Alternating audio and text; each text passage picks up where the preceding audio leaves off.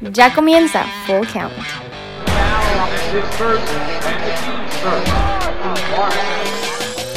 Hablando de Champions, un resumen rápido de lo que ocurrió el día de hoy que estamos grabando. Bueno, ya ayer. Eh, el, el Paris Saint Germain se mete a Manchester y le gana por primera vez eh, en la historia el Manchester United. es la primera vez en la historia el Manchester United que pierde contra un club francés de local en Champions. Bueno, en cualquier competición. Eh, no sabía ese dato, pero sí, hoy le dio un tarapo el París al, al, United, pero soberbio. Pero para mejores comentarios, mucho más interesantes, le cederemos el micrófono a nuestro A la voz, a la voz estrella de esta noche. Álvaro Lamamba Peón, el mejor compañero que puede existir para, para maratón. Eh, acabamos de ganar una partida. Solo dices porque ganamos, pero de hecho no, no, no comentarios más interesantes, pero vi el partido, así que creo que puedo defenderme un poco. ¿Cómo lo viste? Yo creo que vi un Paris Saint Germain muy dominante a pesar de la ausencia de Cavani y de Neymar. Yo vi un primer tiempo parejo, pero si tenía una oportunidad el Manchester United para asestarle un golpe al Paris Saint Germain, era hoy, con la ausencia de Meunier, de Neymar, de Cavani, y desperdician por completo la oportunidad. O sea, en cuanto al planteamiento, le dio una lección por completo Thomas Tuchel a el director eh, técnico novato, de alguna manera, del Manchester, a Ole Gunnar y este, con un medio campo formado por Marquinhos, por lo general defensa, y por Marco Berratti, este, controlaron por completo la media cancha del Manchester, no, no generaron ningún peligro. Eh, estuvo insistiendo el Manchester con esta formación que ha usado, con tres eh, atacantes muy rápidos, con Rashford, con Lingard, que detesto, este, y, y, con Anthony Marcial, muy talentoso, pero que a veces ah, muestra su talento a cuentagotas. Pero no, no hubo nada de eso y, pronto empezaron a caer las piezas del, Manchester como, como si fueran peones de ajedrez, porque se lesionó, o sea, bueno, estuvo tocado Marcial, se lesionó Lingard, salió antes Lingard, luego ya no aguantó más Marcial, entonces tuvo que hacer dos cambios por obligación el, el, Manchester y, ya condicionado, los revulsivos Mata y Alexis no, no, aportaron nada, ni anímicamente ni, ni en peligro ofensivo. Claro, no generaron fútbol y no aportaron al ánimo del equipo. Ahora, comentábamos antes de fuera de micrófonos que el marcador pudo ser mucho más abultado si no es por De Gea. ¿eh? De Gea saca mínimo 3, 4 importantes. Yo me acuerdo dos a Mbappé y dos más por allá que pudieron haber tiros sido de, Tiros de Di María, muy, o sea, zurdazos potentes que, que logró desviar atinadamente De Gea. Y, y, meto mi cuchara. Y el que desvió Pogba de Dani Alves, el tiro que sacó fuera del área. Ese era otro gol cantado. Sí.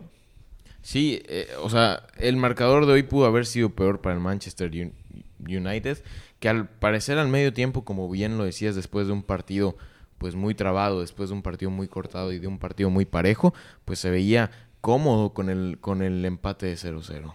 Sí, yo, yo hoy tuve la oportunidad de ver el, partido con un amigo que es verdadero fan del Manchester United y creo que, sin mencionar nombre, este, sí fue un golpe de realidad porque venían una racha de ensueño el Manchester de, ¿qué eran? 11, 11 partidos invictos. 11 partidos invictos. Y se veían, o sea, en teoría tiene un mejor equipo el Paris Saint Germain, pero con las bajas, como que parecía que había una posibilidad real de que el Manchester pudiese salir triunfante, sobre todo empezando en casa, aprovechando este momento, las, las ausencias del, del París, y fue un golpe de realidad así tremendo, o sea, no no generó el Manchester lo que se espera de ellos, se volvió a ver con el equipo eh, monótono, sin recursos de la época de, bueno, de, la etapa de Mourinho, y hasta el mismo Ole Gunnar Solskjaer no tuvo argumentos para responder al planteamiento del equipo rival.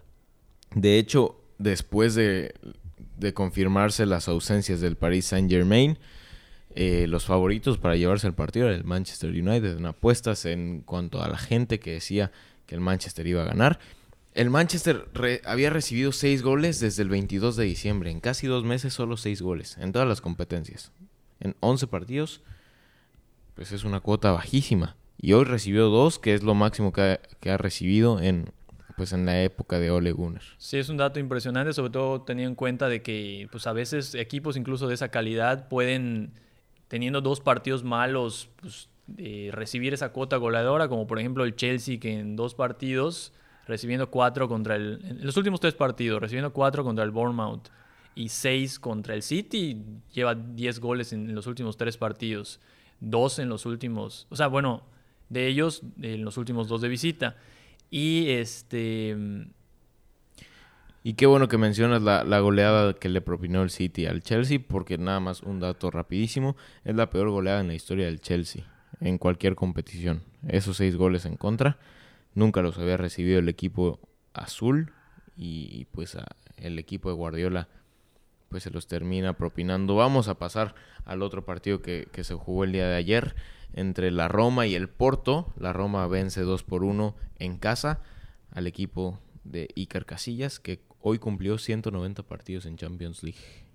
Sí, es, tengo una gran actuación de este chico italiano Nicola Saniolo, ¿es su nombre? Ahora te lo confirmo.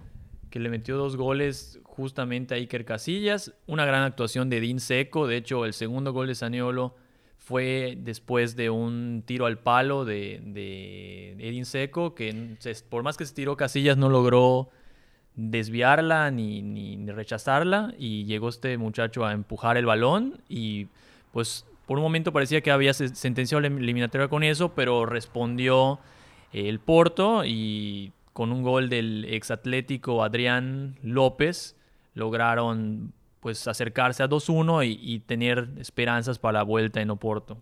Así es, Nic Nicolo Saniolo, el autor de los dos goles al 70 y el 76, lo de Checo es importante porque el primero también es asistencia, es pase de Edin para, para este jovencito italiano que cruza muy bien el disparo ante un Casillas que no, puso, que no pudo hacer nada. Como le dices, la eliminatoria queda abierta por el gol de visitante del, Porto. Sin duda alguna tienen un plantel que puede meterle miedo a cualquier otro equipo el que se enfrente en Europa. Y sí, eh, rápidamente vamos a, a ver los partidos que se jugarán el día de hoy en la ronda de los 16 avos, bueno, de los octavos de final de los 16 equipos restantes. Juega el Real Madrid contra el Ajax eh, y el Tottenham contra el Borussia Dortmund. La próxima semana vamos a grabar, entonces no vamos a hablar de la próxima semana. Pero sí, el Real Madrid una prueba difícil en Holanda ante el Ajax. Después sí de la victoria ante el Atleti, pues buscará mantener este ímpetu pues de victoria. Figo, eh, ¿algo más que agregar? No, nada, rápidamente los partidos de hoy. Ajax, Madrid, la verdad es que no lo veo tan complicado. Yo creo que el Madrid hoy en día va a ganarle al Ajax sin mayor pendiente, aunque el Ajax siempre se ha caracterizado por jugar bien, pero el Madrid yo creo que sale adelante. Y el otro partido me parece mucho más atractivo, Tottenham contra, contra el Dortmund. Ese sí creo que va a estar muy bueno. Eh, tiene muy, buen, muy buenos nombres el Tottenham. Al final creo que me encantaría por ellos, porque igual van de local. Como fan del Arsenal es mi deber odiar al Tottenham y, y, no, no puedo decir que no, que no lo hago, pero creo que ese partido promete muchos goles. Si no me equivoco, de estar regreso Harry Kane después de una lesión que lo mantuvo apartado varias semanas y que increíblemente el Tottenham, sin Harry Kane y sin Dele Alli, eh, ha logrado mantenerse muy cerca de los primeros puestos de la Premier League en tercer lugar, no ha perdido puntos y este es un partido de pronóstico reservado que como mencionamos promete muchas anotaciones. Así es, será un, un partido muy interesante. Eh, vamos ahora... Pronósticos, pronósticos, antes que nos Ah, vayamos. pronósticos. Métete, ¿Quiere- yo voy con Tottenham y Madrid. Yo, yo también. Locales Tottenham y Ajax. Yo voy con Real Madrid, ahí sí no le podemos apostar en contra del Madrid en Champions, pero me gustaría que, que gane el Borussia Dortmund, así que voy a ir con el Dortmund. Ok. Me, me parece un, un ¿Con quién- pronóstico. ¿Con quién vas? Es- Yo con el Real Madrid, a muerte, claramente. y con el Tottenham. Con el Tottenham igual. Oye, eh, rápidamente, ¿con quién estabas viendo el, partido del United? ¿Quién es tu amigo? El... Mira, es- este es el momento en el cual le mandamos saludos a medio mundo para que luego llegues con ellos y les digas, oye, hablé de ti en el, programa Escuch- y te escuchen a fuerza. podcast. Entonces, voy a mandar saludos a lo- todos mis amigos del United, Roberto Vallado, el famoso Frodo Baggins. Eh, es, que es el, el estelar. Eh, a Mauricio Bataller, el famoso Bata también hoy estaba sufriendo y el que es portero estaba lavando a De Gea y diciendo que el resto del equipo no existía, con toda la razón del mundo. Y eh, también a, a Eliel Orozco, otro fanático del United. Y el fanático estrella del United, la, famosísima Bala, Héctor Flores.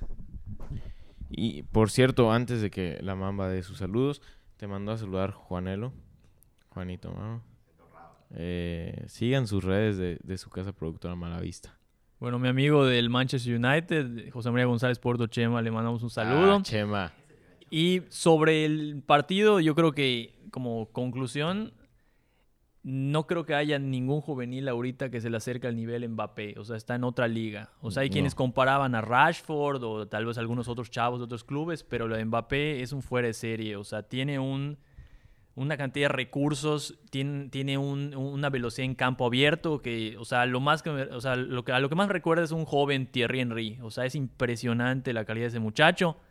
Si no, este, o sea, si no lo detienen las lesiones o, o- o- tal vez este, en alguna cuestión de, de, pues, perderse un poco en, en- a veces algunas tentaciones de, de la fama, de la carrera y demás, puede ser así un jugador que marque época. O sea, el próximo estelar en los balones de oro. Para mí, incluso ahorita puede competirle fácilmente a, a Neymar, que está en el mismo club y era el llamado a ser el líder de este equipo, pero la, la- la calidad que tiene este muchacho y, y hasta su misma determinación, que no se ve así como que empañada por a veces este, estar pensando en otras cosas, en, en- en la fiesta, en, el- en el, el show, etcétera. O sea, Como lo de. Mbappé es impresionante.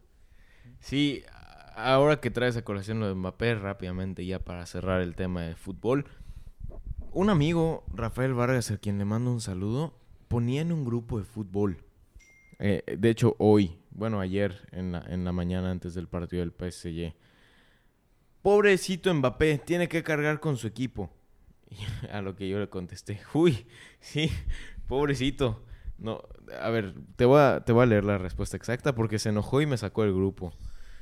Por chistosito. ¿Tú cómo le haces para que te saquen de la mitad de los grupos en los que No estás? sé, la verdad es que trato de hacer chistes que sé que van a hacer enojar a la gente y pues me gano lo que pues lo que Siembra lo que cosechas. ¿no? claro, siempre lo que cosecho. Mi amigo puso, pobre Mbappé, 18 años y cargó su equipo en el Mundial y ahora tiene que cargar al, al Paris Saint Germain en Champions. Y puse, uy, pobrecito. A lo que él contestó, está muy chavo. Y yo puse, un minuto de silencio por Mbappé, por favor. Espero que no, hayas- no se haya tardado mucho en sacarte, la verdad. Obviamente siendo irónico, porque pues, qué, qué pobrecito ni qué nada. Es más, qué bien por Mbappé, que está sacando al equipo adelante.